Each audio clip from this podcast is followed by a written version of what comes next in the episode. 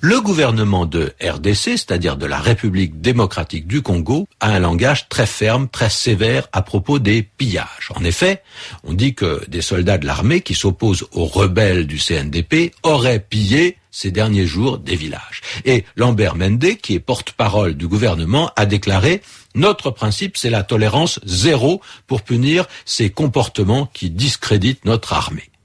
Alors, euh, Jérôme Kunda nous demande depuis Kinshasa ce qu'on appelle la tolérance zéro. C'est une expression qu'on entend souvent. Oh, c'est simple, hein. La tolérance zéro, ça veut dire pas de tolérance du tout.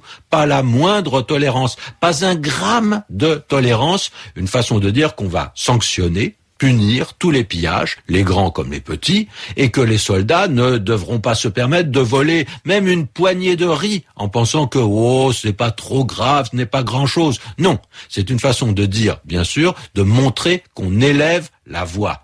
Il n'est pas question qu'on soit indulgent, il n'est pas question qu'on tolère, c'est-à-dire qu'on accepte même si en principe c'est interdit, car c'est ça l'indécence de tolérer.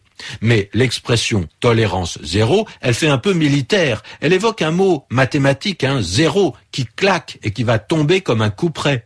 Et on retrouve ce genre de formule assez souvent en ce moment. On parle de tolérance zéro, mais on parle également de risque zéro, si on veut en rajouter, sur le fait qu'il n'y a absolument aucun risque.